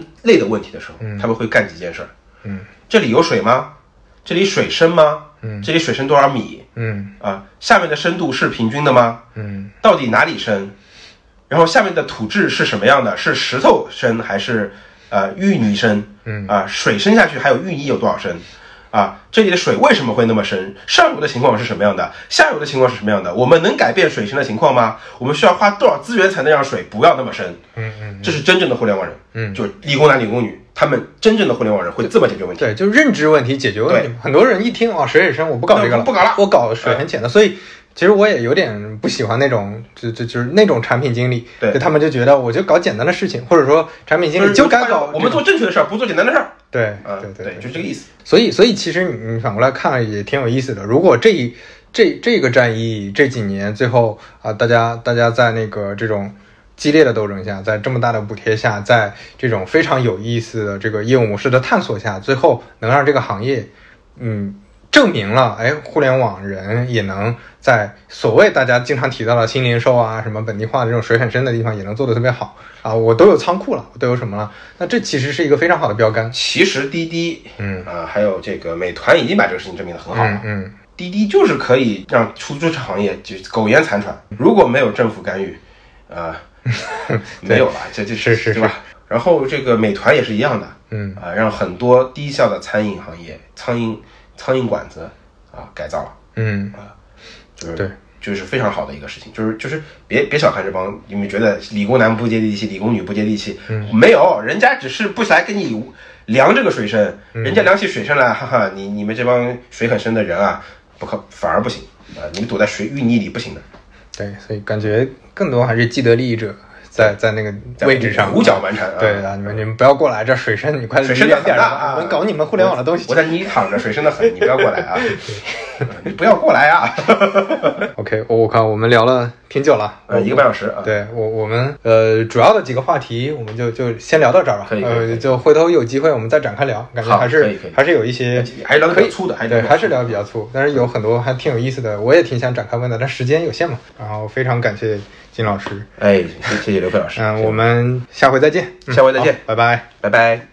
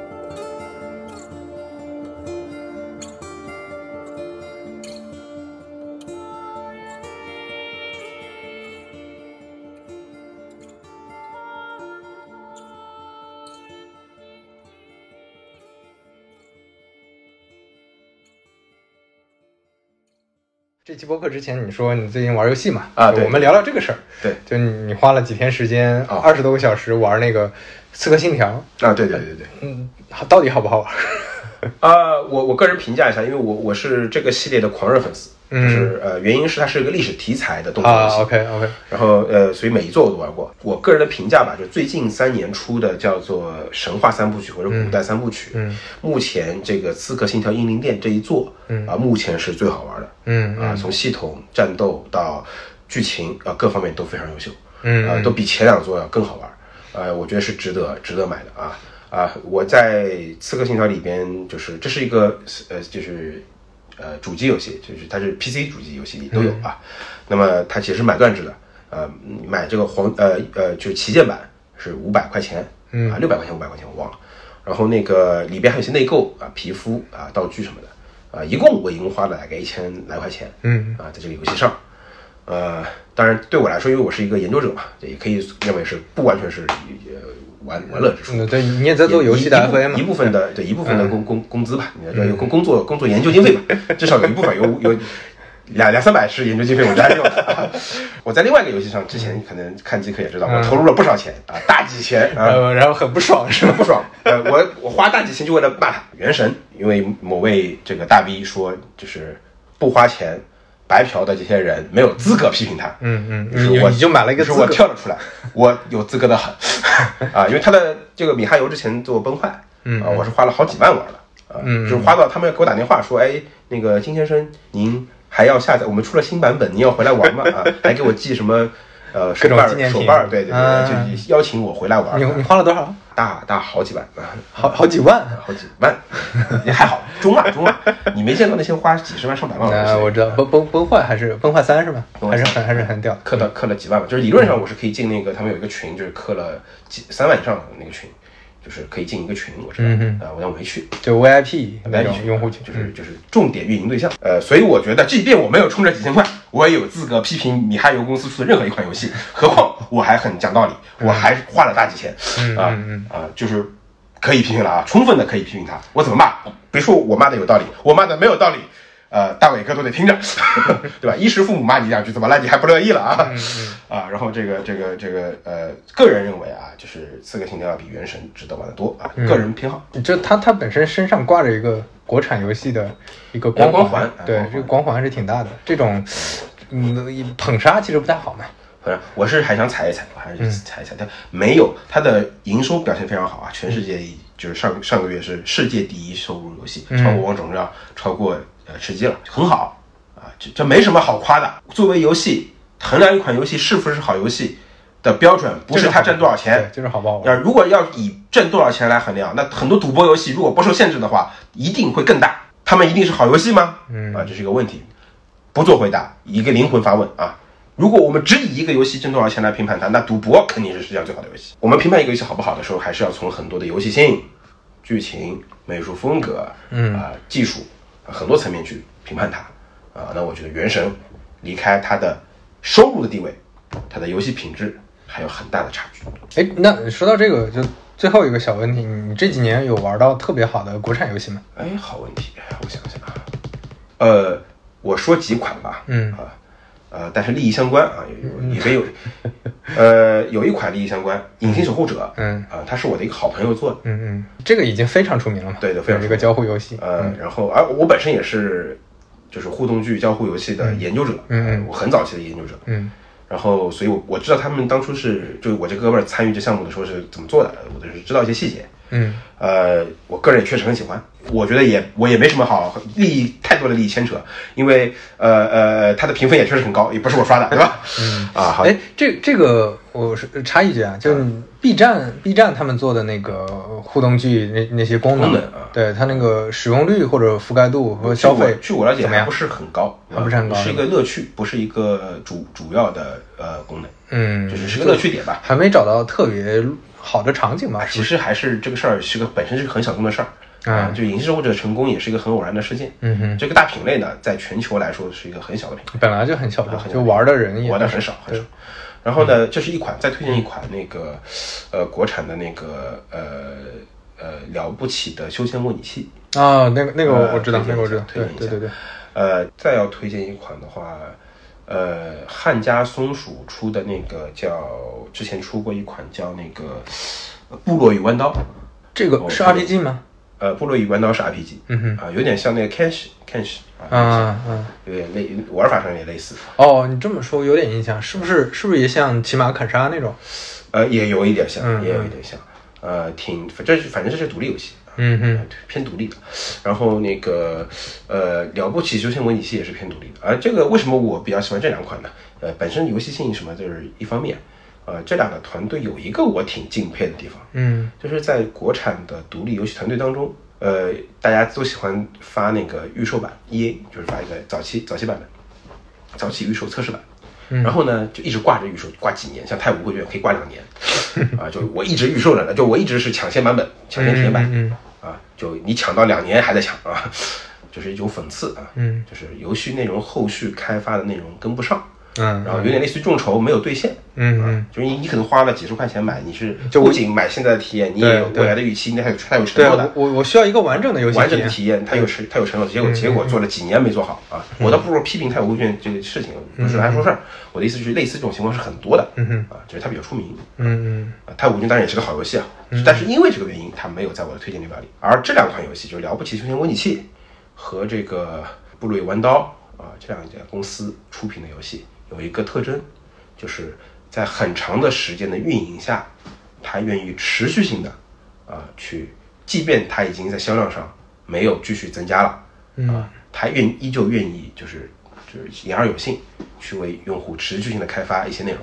嗯啊，呃，你要从这个角度来说，还有一个工可以推荐一下，腾讯的 Next 工作室出的那个 Unheard 这个系系列，哦哦，对对对对，是一个声音解谜游戏对对对，主要是也声音也也推荐一下，对，那个我也通关了。呃，类似的道理，就嗯是它它的第一代其实不一般，表现很一般，但是它做了 DLC，它 DLC 的持续做了很多内容，对对，啊，就是呃表现反而就翻红了。